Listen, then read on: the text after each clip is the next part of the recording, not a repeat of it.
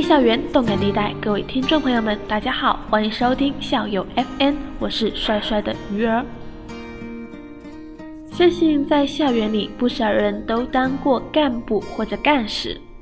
前阵子呢，鱼儿在朋友圈呢也发现了一篇不错的文章，想跟大家分享一下。干事，我想对你说。既然选择了远方，便只顾风雨兼程。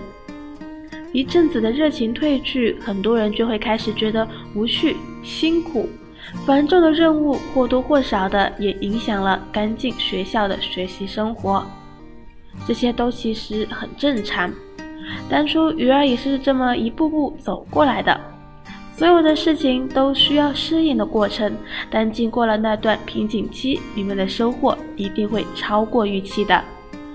所以，当大家不想完成任务或者想放弃的时候，请想一想当初做选择时的动力。热情的背后是更大的责任。收到，请回复。相信这句话呀，让不少的人都头疼过。记得我大一的时候呢，也是厌烦了这句话，觉得所有的事情都要回复一个收到，感觉世界都变得冷漠起来了。但是当我到了大二，角色转换，我变成了发这句话的人。我开始期待一条收到谢谢的短信。可能刚来的你们还不懂，所有我发出去的短信犹如石沉大海，杳无音讯。我核对了所有的号码，确定自己没有发错，但事实就是那样，没有人回复。我突然了解了自己师姐之前的感受，原来等不到回复是这么的失望啊！所以在看到短信或是其他消息后，无论答不答应，记得回复一句，别让等待变成了失望。说到这个，鱼儿突然想起自己之前在广播站招人的时候，那个时候刚完成报名的工作，有一个师兄他准备发信息通知所有的新生们面试，但是很少有人回复收到。于是这位师兄担心他们没有看到信息，就一个一个的打电话过去。可是有的人不接，有的人接了也挂掉，态度还很恶劣。鱼儿想知道，等到你们大二了，你们招人的时候，听到这样的电话，又是怎样的感受呢？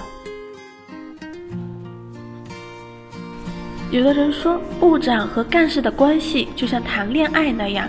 也许啊，你们现在还不能体会到这种感觉。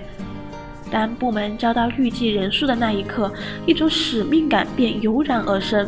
我们甚至觉得，再忙再累，也要帮你们扛下所有的压力。所以，我们也希望你们能按时完成任务，认真对待工作。我们也是第一次当部长带干事，很多方面我们也做得不够好。未来的路需要你们的鼓励，更需要你们的配合。学院这么大，你们偏偏选择了我们的部门，这该是多大的缘分！希望你们能在这里找到大家庭的归属感。鱼儿也想对自己的干事说：“给自己的大学定个方向，并且朝着这个方向前进，把大学过成自己想要的样子。不忘初心，方得始终。部门虽小，学到的东西却可以有很多。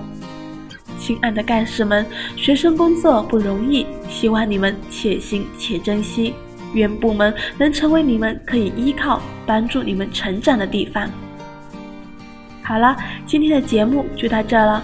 喜欢我们节目的朋友们，别忘了关注我们。我们下期节目再见。